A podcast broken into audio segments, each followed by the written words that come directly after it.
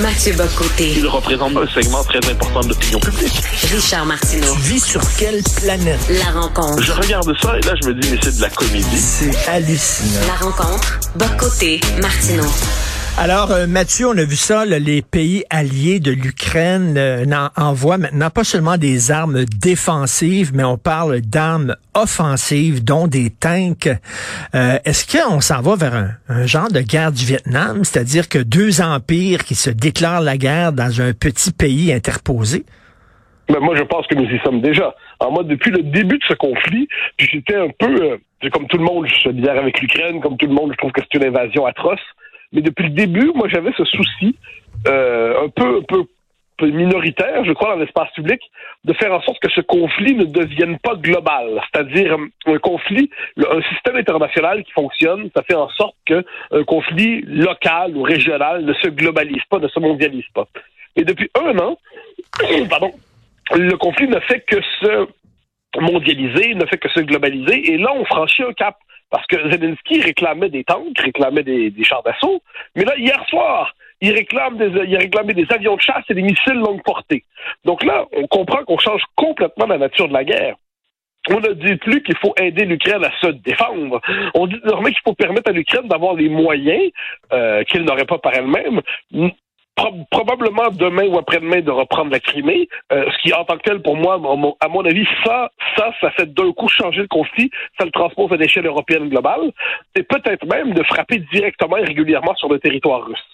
Et il faut aborder ça, à mon avis, non pas sur le point de vue moral qui a raison, qui a tort. évidemment que les Ukrainiens ont raison, évidemment que les Russes ont tort, mais d'un point de vue très froid, très, très géopolitique, pour utiliser un terme dont on abuse souvent, en disant que là, on est dans un, dans un régime, la Russie, qui, s'il perdait euh, la Crimée demain, la Crimée qui, qui, était rattachée depuis 2014, je ne me trompe pas, si perdait la Crimée, si le régime était déstabilisé, un, Vladimir Poutine pourrait tenté d'aller vers le nucléaire, premier élément. Mm. Et si Poutine en venait à tomber, si Poutine en venait à tomber, eh bien, ceux qui sont là pour le remplacer, euh, c'est pas des démocrates libéraux de centre-gauche en attente de démocratie et de paix sociale. C'est des gens qui feraient passer Poutine pour un tendre. Donc moi, je vois ça et je suis euh, effrayé. Non, je pense que c'est le bon terme en fait. Je suis effrayé mm. par cette espèce de de, d'escalade qui ne dit pas son nom, puis plus encore, ce qui m'énerve en bon québécois, c'est quand on confesse de telles inquiétudes, un, par rapport à l'escalade, deux, par rapport à la possibilité nucléaire, eh bien, on se fait répondre, ah, ah vous êtes en fait pro-Poutine et pro-russe. Non, c'est pas la question. C'est que j'ai aucun appétit pour une troisième guerre. Euh, mondiale. Et j'ai l'impression que cette séquence qu'on vit en ce moment est beaucoup plus grave que ce qu'on dit. En même temps, mon Dieu, je sais pas quoi faire. Qu'est-ce qu'on devrait faire? Tu sais, euh, toi, t'es fâché, Mathieu, parce que bon, euh, Trudeau dit euh, je vais je vais bloquer l'accès à la clause dérogatoire. Puis on dit c'est une invasion de nos droits. T'imagines si un pays, un empire rentre avec des tanks et veut dire à un moment donné, il faut pas laisser tomber l'Ukraine, absolument pas. C'est épouvantable. Mais, d'un autre côté, en envoyant des tanks, est-ce qu'on n'ajoute pas un peu de l'huile sur le feu? Je le sais pas. Qu'est-ce qu'on devrait faire? Je, suis d'accord avec qu'on est dans une situation qui est, sur le plan euh, existentiel, qui est intenable. Parce que il n'y a pas de meilleure solution en ce moment. Je pense qu'il faut juste se chasser de l'esprit. Il n'y a pas la bonne solution moralement, puis la mauvaise solution. Non, non, on est dans une situation qui est historiquement tragique. Et là, la question est de savoir, bon, personne ne veut sacrifier l'Ukraine. J'entends par là permettre aux Russes d'y faire leur basse besogne, puis de s'établir, puis établir le régime qui leur à Kiev. Bon. Donc là, jusqu'ici, qu'on a constaté, c'est qu'en soutenant l'Ukraine de cette manière, de sans aller jusqu'aux armes offensives euh, au sens fort du terme, l'Ukraine était capable de se défendre. On peut penser que dans ce scénario, à moins que et la Russie et l'Ukraine ne consentent une guerre de très longue durée, il y a la possibilité de pourparler. Dans ces pourparlers, qu'est-ce qu'il y aurait? Il y aurait probablement des négociations territoriales, quoi qu'on en dise. Puis personne ne trouve ça bien. Mais on peut se dire que l'Est de l'Ukraine, qui on pourrait dire ethniquement et culturellement russe, eh bien, il y aurait une espèce d'espace de négociation là-dedans, ou à tout le moins, si c'est pas ça, ce serait sur le statut de l'Ukraine et son rapport à l'OTAN, ou si c'est pas ça, c'est la reconnaissance de la Crimée, il y a du jeu. Mais là, si on décide de se dire que la morale exige de nous que l'Occident et l'OTAN en viennent à, à transformer. C'est une forme d'annexion symbolique de l'Ukraine. Hein, c'est paradoxal, je peux me permettre. C'est qu'à l'origine de cette guerre, il y a la question du statut de l'Ukraine et de l'OTAN. Et nous, on disait, bon, les Américains laissaient entendre que l'Ukraine pourrait rejoindre l'OTAN un jour, mais la France et l'Allemagne disaient non. Les Russes étaient persuadés que ça allait arriver. Et là, c'est un an plus tard, c'est comme si les Occidentaux avaient, en soutenant l'Ukraine, avaient annexé symboliquement quand vous attaquez l'Ukraine, vous nous attaquez. Mais non, un, ils sont pas membres de l'OTAN, faut juste le rappeler. Puis deuxièmement, tout ça peut se transformer en guerre mondiale. Or, je suis de ceux qui considèrent qu'une guerre qui peut anéantir l'humanité est le plus grand des périls qui soit. Ça, j'ai l'air un peu genre vieux jeu en disant ça, mais on ne joue pas, on fait pas mumuse avec un empire russe autoritaire qui a la bombe atomique et qui est capable, de, dans sa doctrine même, sa doctrine de l'usage de la bombe nucléaire, a une conception beaucoup plus flexible de son usage qu'on a à l'Ouest. Euh, je, trouve que c'est tordu en mot dit.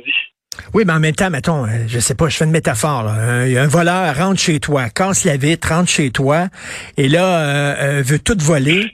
Et là, euh, là on dit, ben, euh, écoute Mathieu, achète la paix, donne-y, donne-y 10 000 piastres, puis il va partir. Donne-y 10 000 piastres. Ben là, là Zelensky dit, je n'ai pas à céder quoi que ce soit.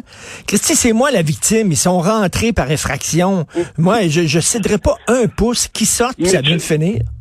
Mais tu as raison, et Zelensky a raison de dire ça de son point de vue. De son point de vue, euh, moi, ça fait, en fait, c'est drôle. sur cette guerre-là, j'ai l'impression de revenir toujours à mon analyse première. Euh, Zelensky a tout à fait raison de dire aidez-moi, aidez-moi, aidez-moi, et puis chercher à mondialiser le conflit, parce que plus il le mondialise, plus il a des chances de l'emporter. De son point de vue, il a raison. Qu'il me pardonne de ne pas être lui je suis québécois, euh, juridiquement je suis canadien apparemment, dire euh, je vis en France, dire, je vois je, je, vois mettons les Allemands, je vois les Français. Ils n'ont aucun intérêt à ce que cette guerre monte en amplifie, euh, s'amplifie. Et pourtant, c'est comme si hypnotisés par une dimension strictement morale, eh bien, ils, ils, disent ah ben là, on fait comme si l'intérêt ukrainien était immédiatement le nôtre. Euh, que les Polonais le disent, encore là, je peux comprendre, parce que les Polonais ont un rapport traumatique légitime et fondé avec la Russie. Euh, si j'étais Polonais, Dieu sait que je me méfierais des Russes. Mais je suis pas polonais, je suis pas, suis pas ukrainien, et je pense que chaque pays a son propre intérêt national. Puis là-dedans, je pense même que l'intérêt de l'Europe consiste à faire en sorte que ce conflit ne dégénère pas. Euh, en dernière instance, si je voulais moi aussi parler au nom de l'humanité, je dirais je pense que l'humanité a intérêt à ce que ce conflit ne dégénère pas à la grandeur du monde. Puis je dis ça, ça, veut pas dire que je pense pas que les Ukrainiens doivent pas tout faire pour se défendre.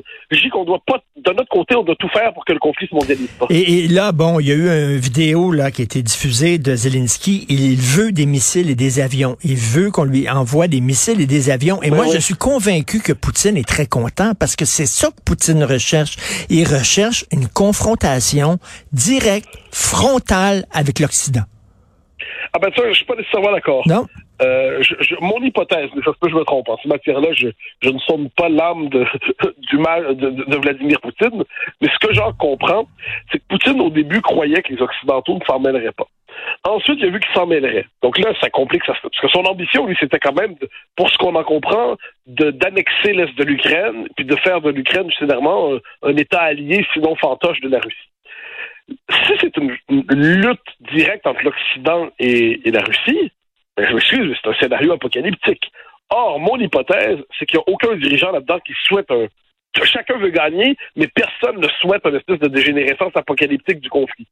Les seuls qui sont dans cette logique-là, et là c'est étrange quand même, c'est d'un côté les ultranationalistes religieux russes. Euh, on peut penser, là je, je le caricature en disant ça, mais Alexandre Dugin. Alexandre Dugin, qui est une figure qui compte dans l'espace public russe, qui lui dit c'est une guerre de civilisation et religieuse entre deux entités euh, deux conceptions du monde radicalement opposées entre la Russie puis l'Occident décadent. Puis de l'autre côté, on a ici des, néoconservateurs hérités des, années 90 qui disent la Russie c'est le mal, c'est le mal et nous on est la démocratie, puis la démocratie doit jamais céder. Et là, j'ai pas. Puis, puis en dernière instance, si je devais choisir entre Dugin et les, les néoconservateurs euh, occidentaux, je prends les néoconservateurs. Je préfère la démocratie libérale avec tous ses défauts que les régimes à prétention, euh, les, idéologues fous euh, qui rêvent de guerre religieuse. Mais, si je pouvais ne pas choisir entre les deux, je préférerais. Et puis ça, c'est ce que nous disent des gens comme Hubert Védrine. Hubert Védrine, l'ancien ministre des Affaires étrangères sous Jospin, euh, qui est une figure importante dans le débat public en France, qui est une forme de Kissinger français, ne cesse de nous mettre en garde justement contre cette espèce d'engrenage qui nous entraîne, puis qui fait qu'on fait toujours un pas de plus, un pas de plus, un pas de plus, puis à un moment donné, ça explose. Et puis je trouve qu'en ce moment, ces paroles de prudence sont, sont assez rares dans l'espace public. Mais il faut pas plier devant les bullies. Parce qu'on leur donne raison, tu sais, là, là, là, on dit, ben là, il faut plier parce que l'autre, il est fou, puis euh, il laisse planer une menace nucléaire.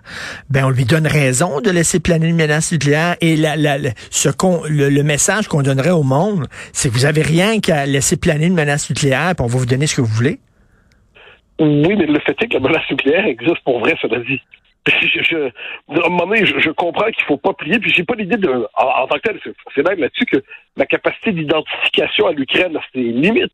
Je suis solidaire de l'Ukraine, mais je ne suis pas ukrainien. Et je n'ai pas l'impression que le monde occidental plierait devant le bully Poutine en disant simplement on fournit à l'Ukraine des armes défensives, mais on ne va pas jusqu'à fournir les, les missiles de longue portée, les jets et tout ça, qui permettraient de porter le conflit dans une autre ampleur. Je, je, encore une fois, c'est peut-être euh, c'est peut-être mon traumatisme du 20e siècle, mais l'Europe s'est suicidée avec deux guerres apocalyptiques plus une guerre froide. Et là, la prochaine étape, c'est quoi? C'est pour pas céder devant le bouli au cours à la guerre mondiale, où on se dit plutôt hmm. donner des moyens à l'Ukraine de tenir, de tenir, mais tenir, mais tenir, ça veut pas dire non plus accepter justement, pour reprendre ta formule au début, de faire de l'Ukraine le nouveau Vietnam un lieu où deux empires finiraient par s'affronter, et puis où les Ukrainiens, c'est finalement, ce serait le terrain de jeu de deux empires, l'un qui veut euh, étendre son bloc euh, c'est la, Russie, puis l'autre qui prétend réguler le monde et qui veut casser les puissances trop fortes euh, impériales rivales, les États-Unis. Puis encore une fois, dans ce débat, s'il faut choisir entre Washington et Moscou, j'hésite pas une seconde, je prends Washington. Mais en attendant, je préférerais prendre pour Québec, pour, pour Paris, pour Berlin, pour Varsovie même, et pour tous, les, tous, ces, pays qui n'ont pas à se laisser entraîner dans un, conflit des Mais, mais c'est vraiment un catch-22, comme on dit, là, où il n'y a pas vraiment de, de, sortie honorable. Et je partage tes craintes, mais mettons, là, quand il se tourne vers le Canada, Zelensky, il dit envoyez-nous des tanks, on aurait dû lui dire c'est pas de nos affaires, arrange-toi. Ben, personnellement, genre là, c'est facile de dire ça vu que je suis pas en, position d'autorité, donc je, peux bien dire ce que je veux, mais moi, je, n'aurais pas fourni les chars. Moi, j'aurais pas fourni les chars. Des armes défensives, oui. Des canons défensifs, oui. Des systèmes euh, euh, de missiles pour être capable justement de protéger les villes contre les, euh, les bombardements, oui des tanks, fournir, fournir une partie par ailleurs du, stock militaire canadien, moi, dans ce choix tragique, eh, je comprends, on s'entend, je comprends que des gens décident de faire l'autre choix. Je le comprends très bien. Mais devant ce choix tragique, je trancherai en dernière instance sur le nom. Est-ce que tu trouves que l'Occident, ce qu'on fait finalement, on fait la guerre sans le dire? C'est-à-dire, on n'envoie pas notre armée. La seule affaire qu'on fait, c'est qu'on n'envoie pas nos soldats, mais on fait la guerre sans le dire. Oui, puis là, quand Poutine dit euh, ben, les tanks occidentaux, je vais les brûler, je ne sais pas s'il va en être capable, on verra bien. Mais le jour où il réussit à, détruire une bonne partie de, la, de, de, de l'armée qu'on prête, l'armée otanienne prêtée finalement à l'armée ukrainienne, est-ce qu'on considère que c'est nous-mêmes qui sommes attaqués? Est-ce qu'on doit le prendre personnel ou on, on, on, leur a donné des tanks, mais ça ne nous concerne plus désormais? Je dirais, à quel moment on considère qu'on est rendu dans une situation de co-belligérance? Je je sais pas. Je, pense que je, croyais à tort que le, monde occidental avait s'était constitué un interdit de la possibilité même de la guerre nucléaire mondiale après la deuxième guerre et puis surtout la guerre froide. Je constate que c'est pas le cas. Puis là, demain, demain, si demain ou après-demain, la Chine décide d'occuper Taïwan, est-ce qu'on dit notre intérêt national fait en sorte qu'on doit, parce qu'on ne peut pas laisser des boulis, tout, tout, tout, tout, est-ce qu'on doit, là encore, traiter ça comme une croisade hmm. démocratique? je pense que le monde occidental, là, c'est facile de dire ça, mais va devoir réfléchir à la notion de son intérêt propre.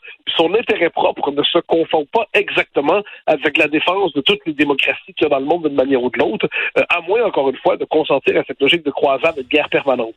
Mais euh, peut-être parce que c'est le siècle dans lequel nous sommes rentrés, mais, euh, mais à ma manière toute petite, je me refuse d'applaudir devant cela.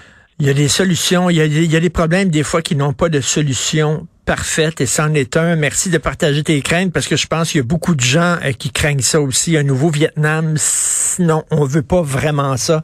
Merci à demain, Mathieu. Salut. À demain.